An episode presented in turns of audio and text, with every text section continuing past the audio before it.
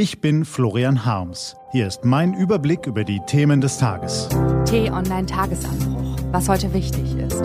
Donnerstag, 20. August 2020. Islamistischer Anschlag auf Berliner Autobahn. Kommt er überraschend? Kommt er aus dem Nichts? Er nicht. Gelesen von Ivi Strüving.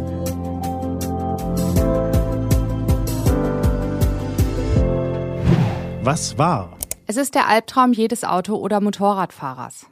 Man gleitet nichtsahnend über die Straße und plötzlich ist ein anderer Wagen, der blitzartig näher kommt. Krachen, Schlittern, Stille. So geschehen am Dienstagabend auf der Stadtautobahn in Berlin. Ein Mann rammte offenbar absichtlich zwei andere Autos und machte regelrecht Jagd auf Motorradfahrer. Er verletzte sechs Menschen, drei von ihnen schwer. Der mutmaßliche Täter ist laut Polizei ein abgelehnter, aber noch geduldeter Asylbewerber aus dem Irak. Er soll eine islamistische Gesinnung haben und psychisch labil sein. Gestern wurde er vorläufig in die Psychiatrie eingewiesen. Vor seiner Terrorfahrt propagierte er laut Staatsanwaltschaft im Internet islamische Märtyrersprüche. Nach der Tat rollte er einen Gebetsteppich aus, skandierte Alu Akbar und drohte, dass alle sterben würden. Ein Küchenmesser hatte er auch dabei. Niemand möchte sich so einem Mann gegenübersehen, auch nicht auf der Autobahn. Wenn von islamistischen Anschlägen die Rede ist, denken viele Menschen an das Massaker in Paris 2015 oder an die Attacke auf dem Berliner Weihnachtsmarkt ein gutes Jahr später. Seither hat der Verfassungsschutz 17 weitere islamistische Anschläge in Europa gezählt, aber hierzulande haben in den vergangenen Monaten vor allem rechtsextremistische Anschläge die Schlagzeilen bestimmt, auch die linksextremistische Gewalt nahm zu. Nun ist es offenbar wieder ein Islamist, der in einer deutschen Großstadt mehrere Menschen verletzt und viele andere in Angst versetzt. Kommt er überraschend? Kommt er aus dem Nichts? Er nicht. Der militante Islamismus ist auch in Deutschland nach wie vor eine große Bedrohung. Obwohl die Szene seit Zerschlagung der Qaida und des Islamischen Staates weniger Unterstützung aus dem Ausland bekommt, hält sie ihre Strukturen aufrecht. Zu Beginn der Corona-Pandemie seien die Militanten wie alle Leute in den Lockdown gegangen doch mittlerweile seien sie wieder so aktiv wie vor der Pandemie, warnt Verfassungsschutzpräsident Thomas Haldenwang. Nicht nur die fundamentalistischen Organisationen bereiten seinen Leuten Sorge, sondern auch kleine Zellen und vor allem Einzeltäter. Sie radikalisieren sich im Stillen, häufig bestärkt durch exzessiven Konsum von Propagandavideos im Internet. Viele empfinden eine große Wut über die Kriege in arabischen Ländern und über die Teilnahmslosigkeit des Westens und nicht wenige plagen auch psychische Probleme.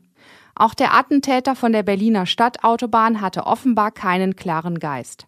Das schmälert die Grausamkeit seiner Taten nicht im geringsten, aber es verdeutlicht, wie schwierig es für die Sicherheitsbehörden ist, solche Leute zu identifizieren und zu stoppen, bevor sie losschlagen. Wer mit deutschen Geheimdienstlern spricht, der hört immer wieder die Sorge, dass einsame Wölfe zu spät entdeckt werden könnten.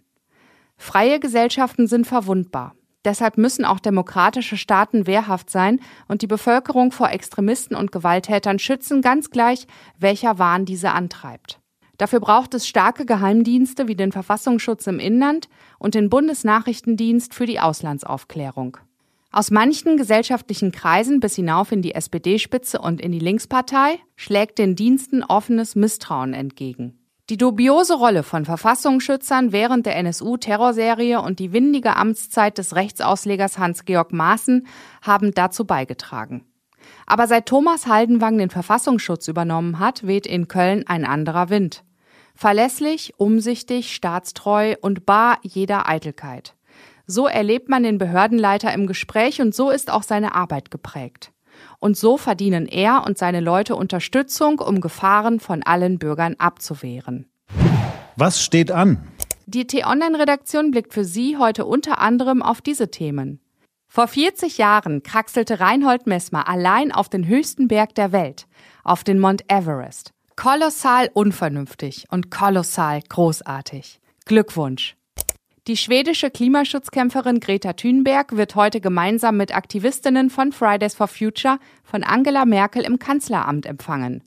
Danach reist Angela Merkel zu Frankreichs Präsident Emmanuel Macron. Sprechen wollen die beiden über die Krisen im Libanon und in Libyen, den Gasstreit zwischen der Türkei und Griechenland, China, den Brexit, den Kampf gegen Corona und die Details des EU-Hilfsplans.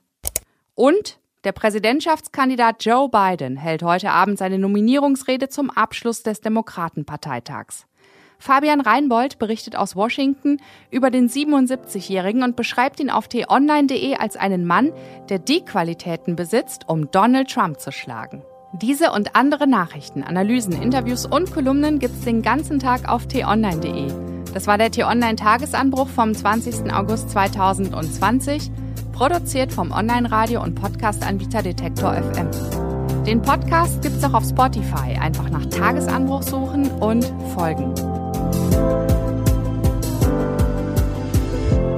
Ich wünsche Ihnen einen frohen Tag.